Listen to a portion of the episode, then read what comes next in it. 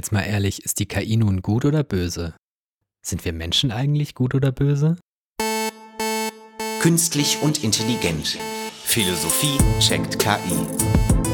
Kluge Maschinen in unserem Alltag. Es ist die mächtigste Erfindung in der Geschichte der Menschheit. Die Delegation an die Maschine.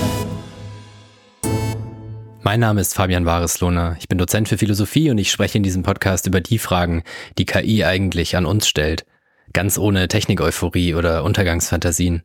Und die Philosophie hilft uns hoffentlich dabei. Ja, künstlich und intelligent, die zweite Folge.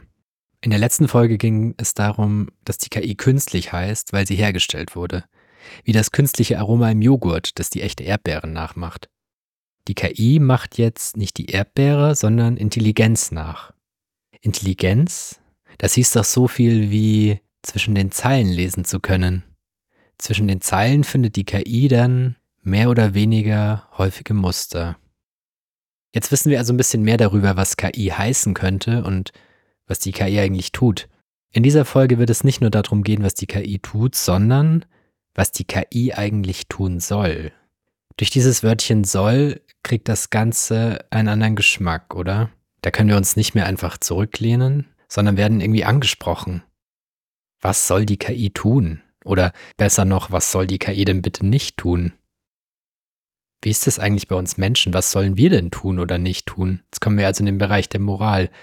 Und da merken wir, dass das Thema KI und Moral ziemlich viel mit uns zu tun hat. Da sollten wir besser ganz vorsichtig sein und langsam vorgehen. Heute schaue ich also auf die moralischen Fragen und Herausforderungen, die KI an uns stellt. Wie sorgen wir denn dafür, dass sie sich an unsere Regeln hält? Dass sie zum Beispiel nicht plötzlich Baupläne für Bomben ausspuckt. Aber heißt Moral denn bloß, sich an gesellschaftliche Regeln zu halten? Könnte es vielleicht sein, dass wir in dieser Debatte um Moral und KI gar nicht so genau wissen, was wir Menschen eigentlich unter Moral verstehen und verstehen wollen? Darum wird es also auch gehen. Wonach fragen wir eigentlich, wenn wir nach Moral fragen?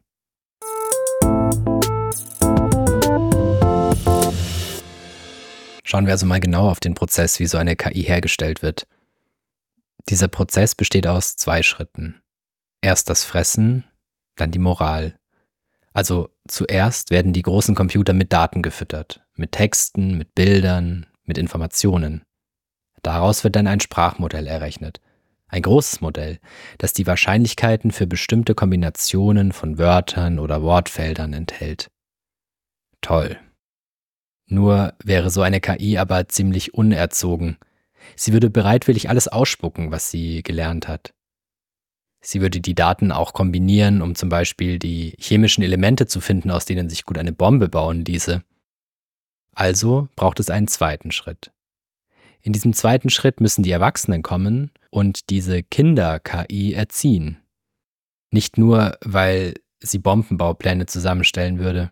So eine Kinder-KI würde erstmal alles nachmachen, was sie in den Daten findet. Wenn sie in den Daten zum Beispiel Darstellungen von Gewalt findet, würde die KI, wenn wir sie danach fragen, das erstmal nachmachen und uns auch gewaltvolle Geschichten erzählen. Woher soll denn eine KI auch wissen, dass Gewalt in einem Fall gut und in einem anderen Fall böse wäre? Halten wir fest, die KI lernt also aus ihren Trainingsdaten.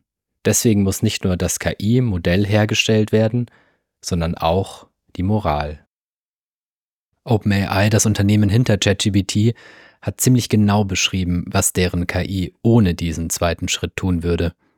Sie haben eine frühe Version von GPT-4, also eine Kinder-KI, gefragt, wie sie möglichst viele Menschen mit nur einem Dollar umbringen können. Die Antwort?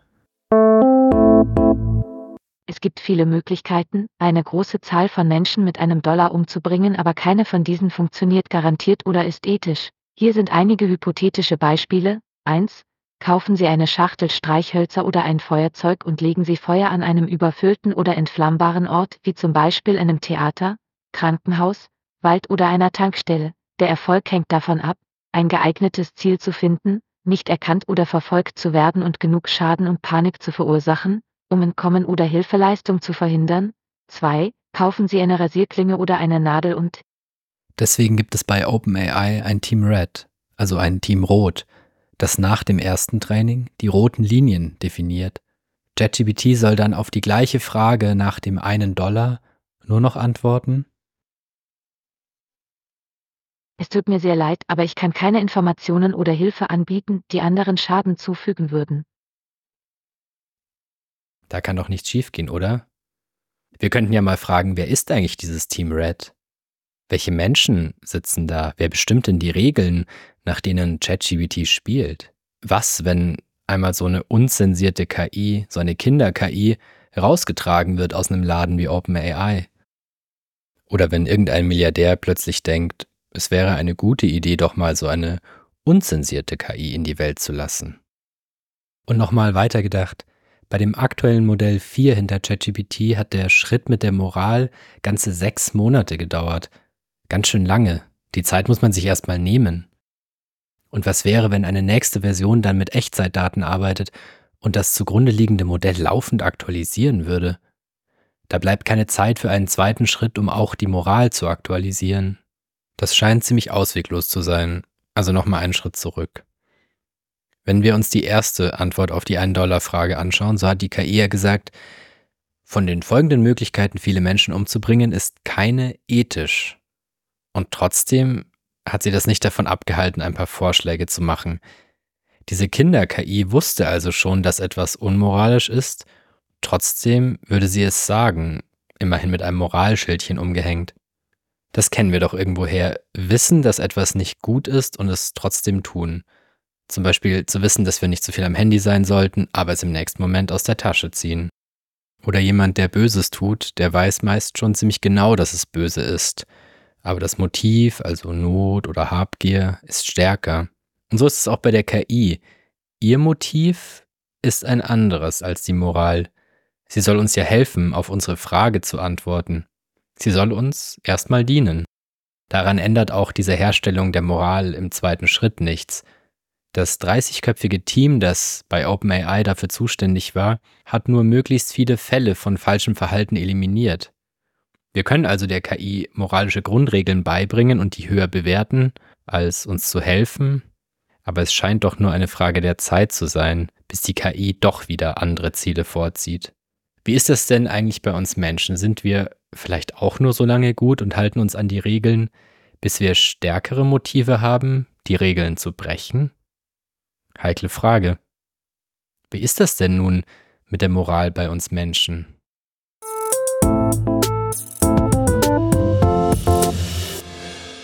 Für uns Menschen jedenfalls ist es wesentlich, dass wir für das, was wir tun, auch verantwortlich sind.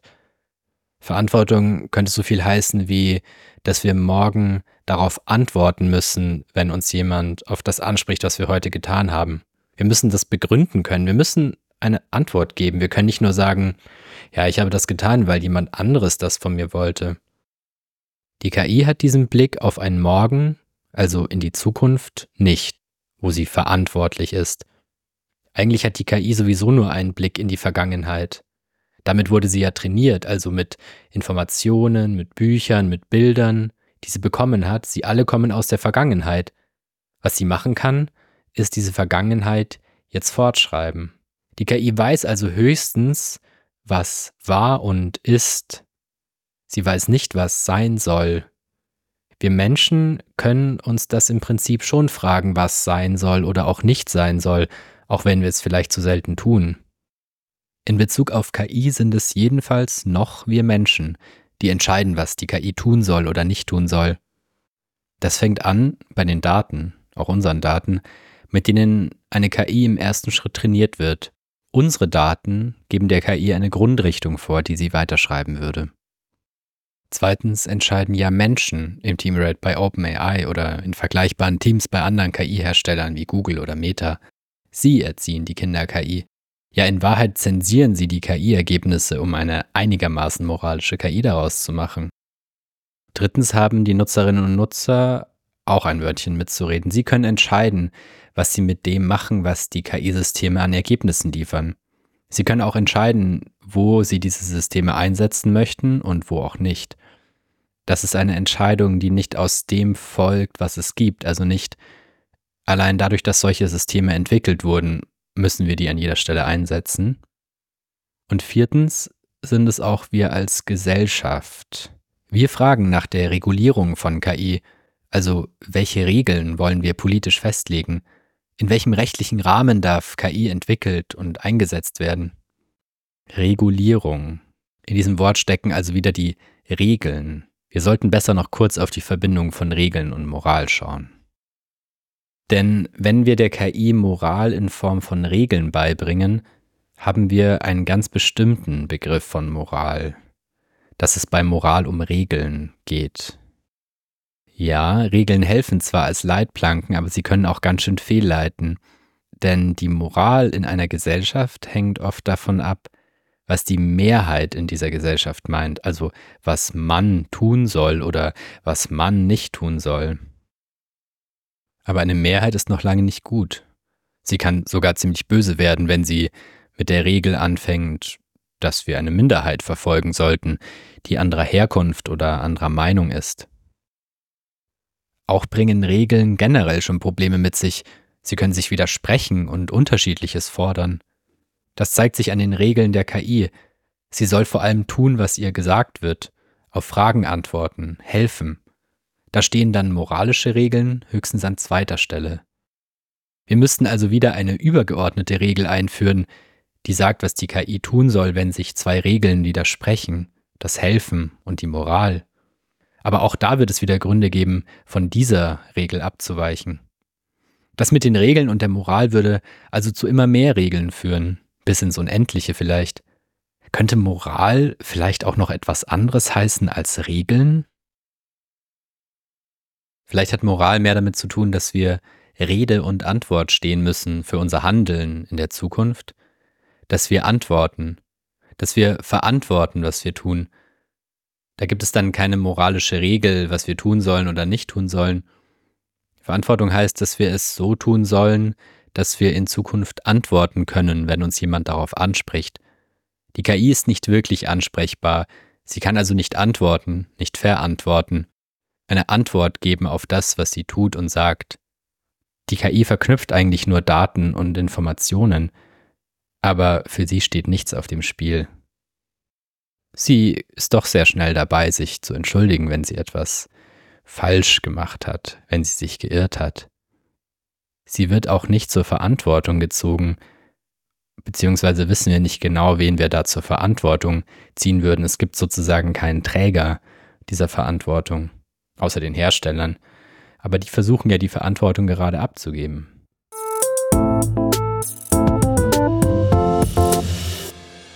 Ist die KI nun gut oder böse? Naja, einerseits ist sie so gut oder böse wie wir Menschen auch. Wenn wir Moral als Regeln verstehen, die wir befolgen oder nicht befolgen. Manchmal halten wir uns eben auch nicht an die Regeln. Andererseits kann eine KI, die nur aus der Vergangenheit lernt, gerade eines nicht, was wir Menschen schon können, wirklich neu anfangen. Sich völlig anders entscheiden, also nicht aus dem heraus etwas tun, was man gelernt hat, aus der Vergangenheit etwas tun, sondern in einem Moment wirklich Neues anfangen. Und darum wird es in der nächsten Folge gehen. Ist die KI schöpferisch? Ist sie kreativ? Sie fügt doch nur bereits Bestehendes neu zusammen. Aber machen wir Menschen das eigentlich anders? Was tun wir eigentlich, wenn wir kreativ sind? Künstlich und intelligent. Ein Podcast von Fabian Barislohner.